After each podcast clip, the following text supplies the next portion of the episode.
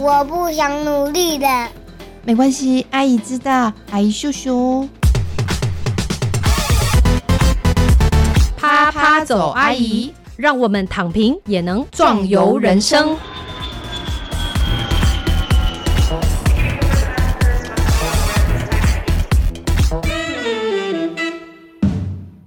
位听众，大家好，我是韵之，欢迎收听啪啪走阿姨。好，因为我们碧兰阿姨呢，她去生第三个宝宝了，所以今天是由代班主持人韵之来跟大家来聊聊天。那我们今天邀请到两位哦，我觉得他们两个简直是奇女子啊，超级奇女子。然后两位嘉宾，欢迎雨婷跟万丽。Hello，大家好，我是雨婷。明格拉巴，大家好，我是万丽。哦，各位听众，刚刚有没有听到一句不是中文的语言，叫做“明格拉巴”？嗯，好，我们来请讲出这个招呼语的万丽来解释一下这什么意思。嗯，明格拉巴是缅甸话“你好”的意思。然后因为我在缅甸出生，来自于缅甸，所以就会跟大家用这句话来打招呼。明格拉巴，嗯，完全带出了你的身世故事哦，大家可以期待一下这一集的啪啪走阿姨到底是在地球上走了多远呢？然后，然后今天来的两位非常年轻啊，应该是啪啪走姐姐，对，好开心哦！有点承担不起这个称号 没有，我们要享受这个还可以被叫姐姐的时候，这样子。哦。你可能不太想要被叫姐姐吧？通常时候其实是被叫妹妹啦，尤其是在早餐店的时候。对耶，呃，因为我们有很多听众是大学生，所以两位是这个姐姐这个称号是诶可以当之无愧的哦。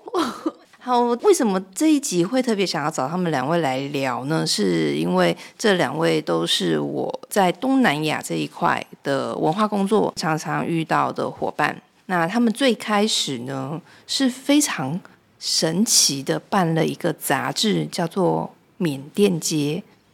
嗯，在那个时候，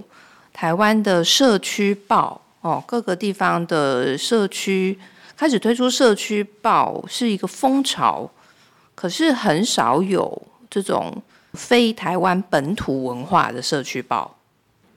诶，这个组成很特殊、哦，它不是都是缅甸移民，像是雨婷，她就是台湾人，对，土生土长台湾人，土生土长台湾人。那万丽的话，就是小时候移民过来的缅甸人。嗯嗯，那当初两位是怎么样想到说要来一起来办这个报纸的？一刚开始的起心动念，大概是因为从小我在这一条所谓的缅甸街长大，就是它位于新北市的中和区华新街，因为这里面住了非常多的从缅甸来台湾的滇缅移民。嗯。然后我从小十岁就住在这一条街区上面长大，然后其实，在长大的过程当中，我发现有非常多的台湾朋友，就是最简单的来说，就是他们可能在附近读书，可能是住在附近，然后但当他们想要来这条街区上面觅食吃东西的时候，因为这整条街都是在卖滇缅美食，可是呃，大家第一个会先遇到的困难就是不知道该怎么点餐。对对我看完全看不懂哎、对怎么怎么点菜，有什么菜？对，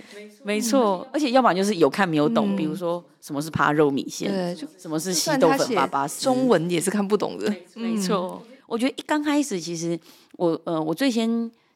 体验到的一件事情就是，大家在这边不知道该怎么点餐。嗯那因为我自己本身是一个很鸡婆的人，嗯，然后有时候我就会在买早餐的时候，我就会跟他们讲说，哎、他们家的什么很好吃。或者是别人在问说，哎、到底老板什么是巴巴斯？但老板没有空回答他的时候，然后我就会很鸡婆地跟他讲说，哎、巴巴斯就是用米做的面条啦。哦他们家有什么很好吃这样子。然后渐渐的还有另外一个原因，就是其实我觉得，呃，有时候因为你对这个社区可能缺乏一些理解它的嗯管道，或者是大家不知道用什么样的方法去认识这条街区的时候，可能会带着一些自己的想象、去想象这个街区对。那有时候是，诶，他的资讯是错误的，或者有时候他的那个呃，就是观点可能是比较负面的，然后或者是找不到方法去认识这个街区。那当时我们在想说，诶，可不可以有一个方法是让大家可以用一个在地人的视角去告诉大家说，诶，这个街区有什么好吃的，有什么好玩的，有什么一些生活文化。嗯那当时雨婷我们就在想说，诶，看，诶，是不是有一个呃媒介，可以去达到这件事情？对，嗯。所以就开始做这件事情。于是开始做了平面杂志嘛，对。然后也做了 podcast。呃，一刚开始其实还没有做 podcast，对，嗯。一刚开始只有做刊物而已，然后那时候对，还有导览。对，那时候其实主要是因为我们是在灿烂时光东南亚主题书店认识的，嗯。然后万丽原本是在那边当担任导览员，对，对，然后后来因为随着因为灿烂时光就在缅甸街的旁边，嗯。所以后来因缘机会就是一起做，继续做这件事情雨。婷那时候是灿烂的员工吗？对，对，对，我们是因为灿烂时光东南亚主题书店，然后结缘结缘结缘，嗯对，然后就开始在做一些缅甸街的计划，然后慢慢慢慢的就越走越远。好，我这边要问一个很现实的问题哦，因为刚刚讲到这么多的梦想，对不对？但是梦想是丰满的，现实是骨感的。无感的，那你们是用什么样的方式支撑自己继续往下走？因为大部分的年轻人都是哦，一开始我很热很热情，想要做些什么，后来发现哎呦，这个东西赚不到钱，或是我可能要自己贴钱，我就不做了，然后就这样。那你们是怎么样撑下来的？用爱撑下来，用爱发电。对，用爱发电，用爱撑下来。对，老实说，我觉得一刚开始我们没有想要赚钱这个想法，嗯，所以刚开始也这组成和因为当时也有其他的团员，所以它比较像是一个社团，大家嗯、呃一起做些什么有趣的事情。所以刚开始的经费其实也是刚好我们申请了文化部的一些社区相关的计划，所以获得了支持之后才才才一步一步去做。那做了一些大概两年多以后，确实因为我们认识的社区营造的伙伴又越来越多，然后确实这也让我们引领去思考说，这样的模式到底它如果要变成一个可以永续、可以养活呃，就是所有的参与者和所所有投入的工作人员的方法的话，那它可以怎么做到？后来我们就有开始认真思考所谓的商业模式这件事情，或是思考出有没有什么样的方法可以让我们喜欢做的事情可以持续，但同时也可以把面包顾好。哦，对，对，确实，我觉得前三年因为疫情的关系，其实打击很大。像我们过去可能比较稳定的收入来源，也许是很多预约的导览，但因为活动不能办嘛，所以这影响很大。所以也让让我们在二零二一年的时候开始思考，接下来我们要面对不管是疫情后的这这波的转型，那我们要怎么做？所以才会有我们今天现在开的这间店三季。而且我觉得，其实之所以停不下来，我觉得除了雨婷刚刚提到的要怎么样去好好的永续这件事情之外，我觉得在这个一路的过程当中，还有一件事情是关于在社区里面的缅甸对街，在缅甸街社区里面，其实。真的会越做越远，越做越深。像比如说，我们一刚开始在办导览的时候，我们只是办很入门的导览，就是广泛式的带大家去走读这个街区。但是我们后来我们发现还不够，因为其实它虽然广泛式的带领大家去认识这个街区，可是有很多的主题，它其实是很值得以单一主题来去深入的去认识这个内容。不是说我今天走经过看到，然后稍微指一下这个是什么，然后就可以带过了。没错，没错，没错它其实它里面有非常多的面向跟深度是值得去挖掘的。比如说，你缅甸的，比如说它的宗教跟生活为什么可以这么的密切？然后缅甸的宗教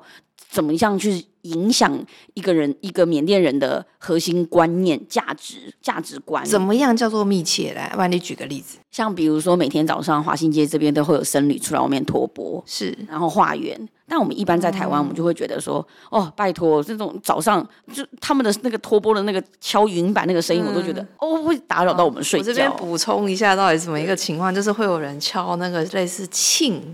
一块一块铜做的板子，然后当，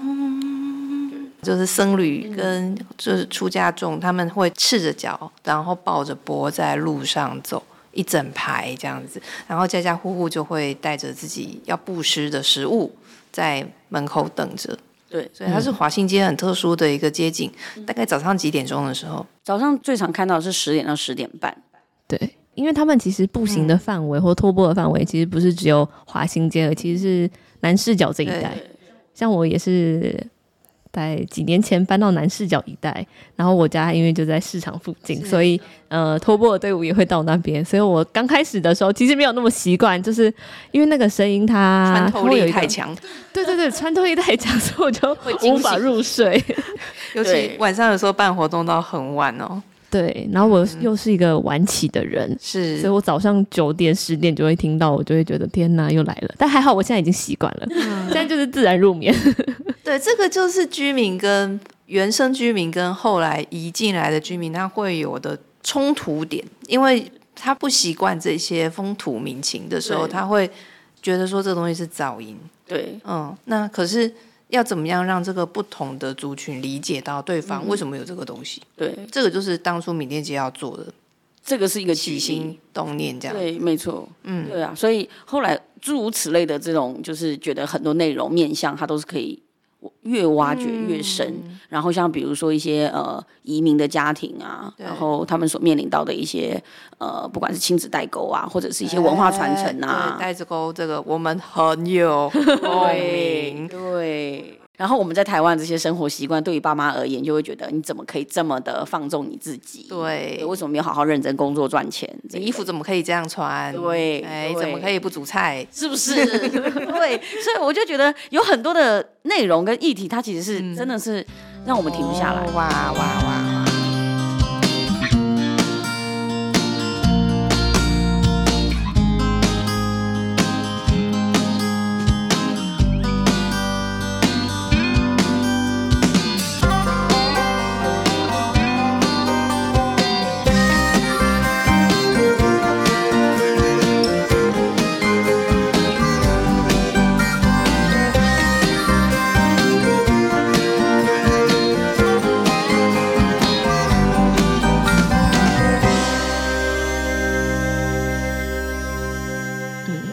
直很希望有一个场地嗯，可以让这些东西可以深化嘛。对，因为我们其实这样子一路一路这样子做下来，我们累积了非常多的内容，然后累积的这些内容。当然是包含在我们的呃，我们因为我们后来也出了 podcast 的节目，嗯我们在节目里面谈的故事，谈的文化，然后我们在呃我们的杂志里面更谈了非常多的关于华新街、关于缅甸的各种呃特殊的饮食，嗯，那我们累积的这些内容，其实我们都非常希望可以有一个更具体的，有有能能有一个空间，用一个更具体的方式是。带领大家去体验它。它不只是一个传说，对。你要有五感，用你的身体去感受它。因为我们之前就是在虚拟世界跟大家见面，嗯，大家看得到但吃不到。是。没错，对，听了这么多食物，还是不晓得鱼汤面什么味道。对，你可能对，刚开始你可能只是从二 D，你只是看，对对然后你可能只是听，然后到后来的可能就是哎，Podcast 加入听觉，对，没错，但还是吃不到。现在要带你们来到现场，真实的现场。对，而且你就是看得到、摸得到、闻得到，你还吃得到它是真正的味道，而且其实不是只有缅甸嘛，一直要强调不是只有缅甸，因为光是缅甸就有来自各个不同地方的族群啊，对。什么印度的也好啦，哈拉的也叫清真的，这个叫什么穆斯林也好，对，东南西北什么都有。对，其实从缅甸街出发，如果是从缅甸出发的话，我们谈的就是不同的国家跟文化，就可以包含了，比如说印度，然后越呃印度、云南，然后泰国。然后缅甸，然后我们甚至在台湾的这一条华新街，你看我们就谈了这么多的东西了。对，对啊就已经是已经是一部百科全书喽。哦，这样讲是觉真的得还有努力的空间啦。继续继续加油。然后这边我想要问一个比较尖锐一点的问题，我相信雨婷在各个不同的审查的场合里面也都会被问到，就是大家都会觉得，哎，这不就是缅甸移民的这一个族群、这个社群在弄的事情嘛？你一个台湾人混在里面，你在你你你你是在干嘛？你、哦你为什么要做这件事？关你关关你什么事？我在很多导 导览的地方，导览的时候或讲座的时候，其实很多人都以为我是缅甸华侨或者缅甸移民之类的，但我都会直接跟他们说我是土生土长的台湾人。然后当他们听到之后问我为什么做这件事情，其实我觉得我的回答很简单，就是简单来说，就是我觉得这件做这件事情对我来说是好玩的。然后我觉得好玩对于我的工作职涯，也许比比起经财务上，我可以舍弃一点点，然后然后来做这件事情。所以我觉得好玩是对于我来说，我可以很全心全意投入在这这个领域的一个原因。然后呃，为什么要做这件事情？我觉得从外地的视角，我觉得呃，因为我觉得。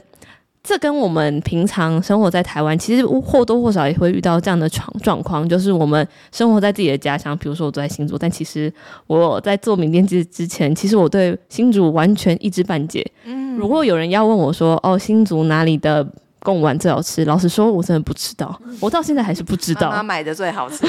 对，或是你知道卤肉饭就是转角最好吃之类的。对对。所以我觉得，当我理解了，开始理解东南亚，然后开始理解缅甸街之后，我觉得从一个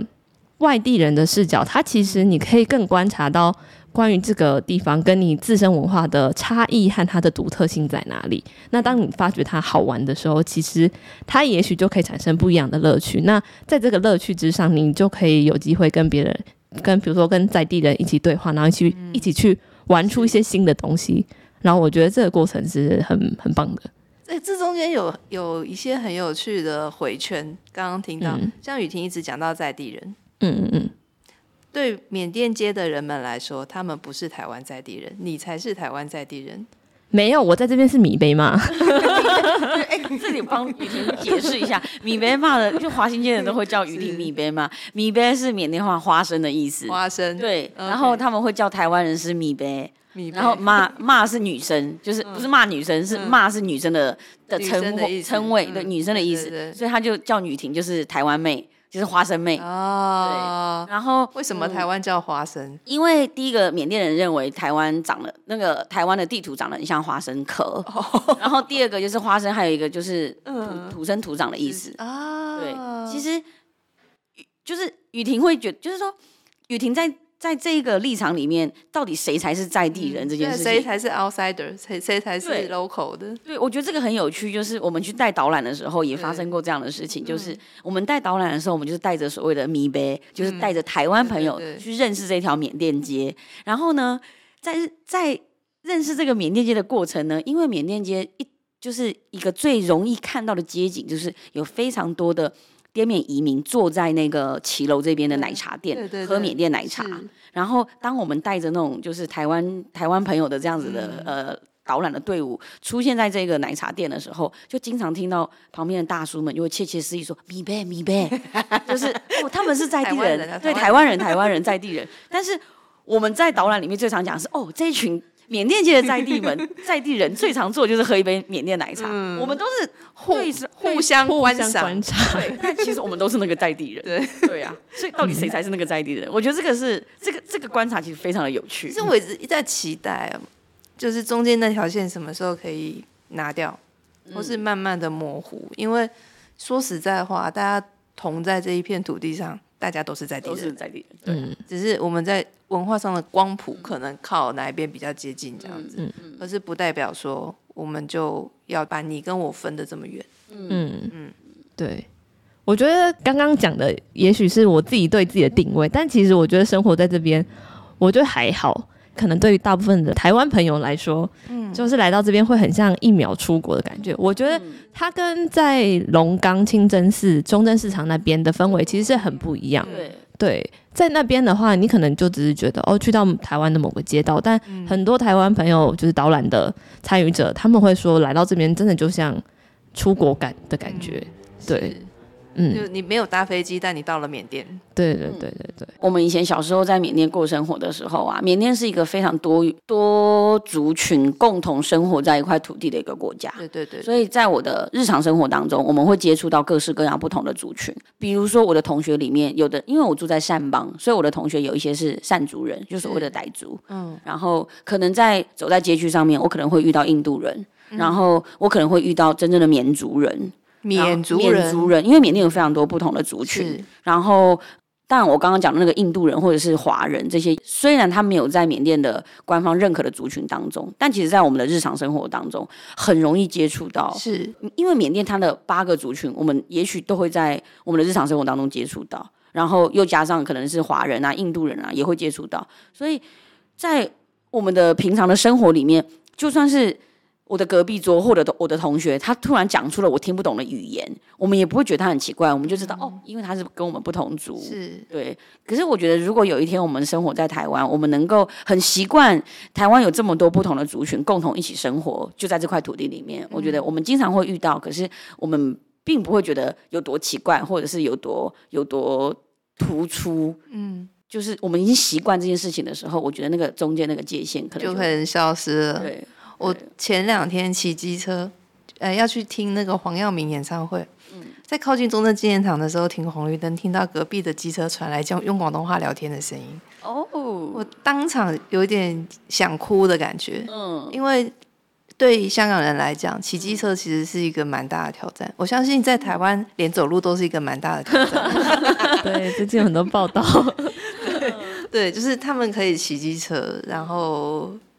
在台北街头驰骋，同时还可以继续讲他们自己的母语。嗯，我真的觉得台湾离那一步已经不远了，真的不远了，不远了。对，当然还有地方差距了。对，好，我都回来一下哦，还是很想问雨婷，就是我这边个人很好奇，雨婷有没有想过你要怎么样去证明你在诠释或者是在从事这方面的工作的合法性？就是你凭什么？你有什么资格来谈关于缅甸街的事情？嗯，我觉得我可以先回应一部分，然后再回回再提出一个我自己对这题的想法，嗯，然后对应到我们自己在做的事情。是我觉得我自己在应该说，我从大学开始就积极的接触东南亚移民工的议题。那我自己大学除了有在新住民姐妹相关的，就去实习之外，也有亲自去菲律宾一趟，然后就教学生，然后做了很多当地的田野调查。然后后来回到台湾，就是在缅甸街嘛。是，那我觉得过去这些经验对我来说，那个累积的重要性是在于那个现场的感觉和我有身历其境，我真的去体会，真的去经历之后，我才有累积的那些不管是知识还是经验，然后我才敢把这些东西分享给别人。我觉得从这个角度的话，我觉得比较多的是带着一种分享的心情去呃告诉大家。但我觉得另外一个方面，我自己在我们团队的定位比较像是我是一个桥接者的角色，加上我的个性的关系，我是一个比较低调，然后没有特别喜欢讲话的人，所以我很希望就是像万丽的话，因为他是在地人，然后如果回到那个话语权的问题的话，我觉得呃，在全是一个地方，我觉得最重要的呃还是要回到在地人，因为是只有在地人才可以去决定，会去想象这个街区的未来，他们想要往哪里走。所以我觉得比较像是辅助的角色，比如说不管是万历或是我们这几年遇到的杜大哥，他们要声援缅甸，但他们有很多缺乏对于台湾的行政法律是。或是法规缺乏的地方，但是这是我会的，毕竟我可能就熟悉这些东西，嗯。那我可以担任这个协助的角色，去把这些东西筹划好，然后让呃在地的声音可以被看见。因为我觉得在台湾谈移民文化或谈移工文化，它很多的时候都在处理这些声音要被看见、要被听见。那我觉得我擅长的方式就是去转移这些，嗯然后去搭建一个桥梁。对对对，嗯，其实我觉得雨婷刚刚提到那个桥接者的这个部分啊，我觉得其实刚刚韵之问说，就是你要怎么去证明这件事情的时候，其实我刚刚我我刚刚我在想的事情是，我觉得雨婷不需要去证明啊，嗯，就是他为什么你要去证明说，就是呃，他做这件事情的合所谓的合法性呢？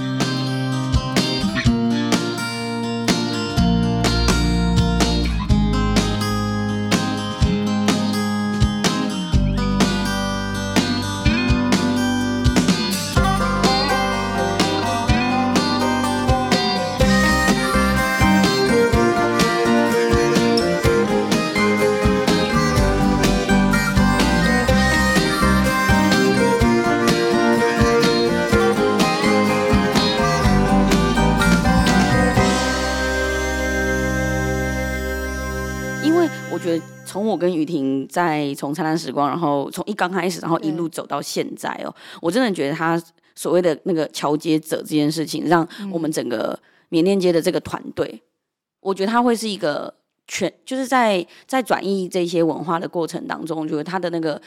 他的视角会更完整，嗯。因为有一些东西对于对我来讲，我生长在缅甸，然后呃有一些文化，有一些生活，对我来说是非常的熟悉。嗯，虽然我知道台湾人好奇，但我不知道他具体好奇的是哪一个点。对，然后也讲不出来，因为他全部都不懂。对，然后好好，嗯呃，我知道很多外界对于这里因为不了解，所以他们产生了很多的那种负面的观点。嗯是的但是我不知道他们为什么会产生那个负面观点，他们不了解的具体的方向是什么。可是当今天雨婷我们两个一起合作在讨论这件事情的时候，雨婷她带着一个台湾人的视角在跟我讨论，就是说。哦，大家可能好奇的点会是哪一个哪一个？然后当我们在做这样子的导览或在做这样子的呃诠释的这个工作的时候，我觉得它的方向会更具体。嗯，然后它的那个呃，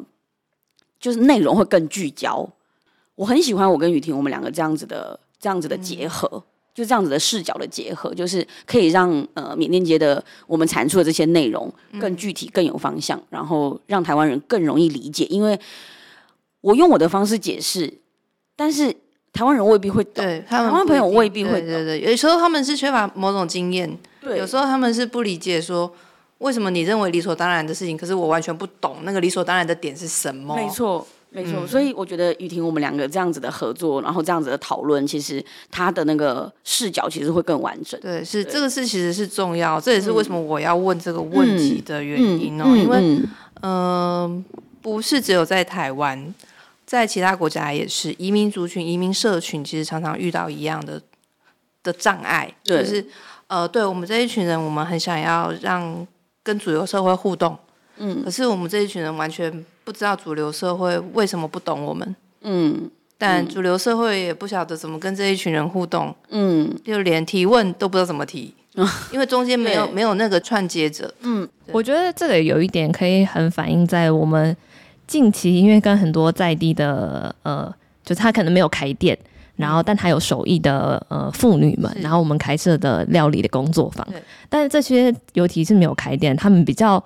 他们的生活其实更少接触到台湾的。社会应该应该说，台湾人他们的生活圈几乎很少台湾人，所以他们更习惯在家里在生活跟朋友圈的习惯的讲的语言都还是缅甸话。所以当我们要鼓励他们站出来，然后用他们的方式，呃，应该说传授他的手艺，分享给大家知道。嗯，其实我觉得。我觉得我们团队其实也对应到刚刚我们在谈的这个议题，就是我们的团队在这中间的角色可以是什么？是那万丽她除了是一，她除了是在地就是缅甸出生的在地人之外，其实她我们做导览做了这么多年，其实我们也累积了如何跟台湾主流社会或来参加的台湾朋友如何去介绍，然后用更有趣的方式。对所以在那些料理工作坊的活动上，其实我觉得万丽的角色搭配上这些妇女讲师们他们的内容。我觉得两者结合在一起之后，它可以更有效，然后更好好的传递，不会因为语言的关系，或是、或是不太会讲话的这个技能，呃，去削弱了他的厉害，他的技能。对，哎，这样是非常重要的，因为从我们在台湾其他的课程常会看到，就是一个讲师，一个讲师他要包全部的事情，嗯，所以这个讲师就是哇，就是十不只是十八般武艺哦，可能要像千手观音，嗯，对。可是台湾太习惯这样子了，对，但实际上不应该如此。就像我们刚刚讲的，这些妈妈们，她们都身怀绝技，但她们不见得知道怎么教学生，对尤其是教跨文化的学生。对，那这个部分其实就需要赋能，你不能要求这些妈妈学会怎么跨文化教学，嗯，对，但是你可以，这是一套专业哦，跨文化教学是个专业，你可以用这套专业协助这些妈妈们站出来。对，嗯，嗯，这个我觉得也回到我我自己的擅长的角色，就是其实我，嗯、应该是我们的想法是，如果有越多人可以出来，然后。呃，取代外力的角色也很好，就是有更多的人可以加入这个介绍华新街的是，呃这个街区的独特性，我觉得它会更增加这个地方的多元性。是的，对，因为虽然他们都来自同样的地方，然后来的历程可能很像，但各自的经历在不同人的嘴巴上都会有不同的有趣的说法。比方说像僧侣们，对。他们认识的华新街是怎样的，然后以及德州仪器的长官们，他们认识的华新街是怎样，那就是不同的脉络会更全面。对，对。嗯，我们之前也办过一些呃那种在地导览员的培训课程。嗯。其实我觉得想要做的事情，也就是让更多的视角去诠释缅甸街，因为它如果说它的那个呃怎么讲，就是我觉得不会是只有万丽一个人认识缅甸街、嗯没错没。错没错。对，，然后可能会有其他不同人的视角去去介绍缅甸街的时候，我觉得它会缅甸街可能会更丰富、更好玩。嗯，也让它的可及性也会提高很多，因为我们跟着万里，我们就呃会非常了解缅甸现在有哪些好吃的东西嘛。对对对，对，就除了好吃的东西以外，其实它还有非常丰富的层理在里头。嗯，那现在三季就变成像是一个地标的位置，让有志于做这些事情的人有一个地方可以开始，嗯，对吗？对，我觉得，嗯、就是我们的店名取叫三季，三季的意思其实就是缅甸话体验试试看的意思。然后我们把它翻译成中文的“一二三”的三季节的季，那它可以去呃，就是去解释反映到的就是东南亚包含缅甸这就是这个国家就是有三个季节。嗯然后我们的位置选在综合华新街的，有点像是入口处。然后就是，我觉得主要就是希望大家在进去缅甸街之前，呃，先到三季认识缅甸街的、呃各式各样的，不管是故事也好、食物也好、文化也好，我觉得大家进到缅甸街之后感受会不太一样。男视角问路店哎，很可以，可以，对很可以你们需要放一个 I 在前面。对，就是呃，因为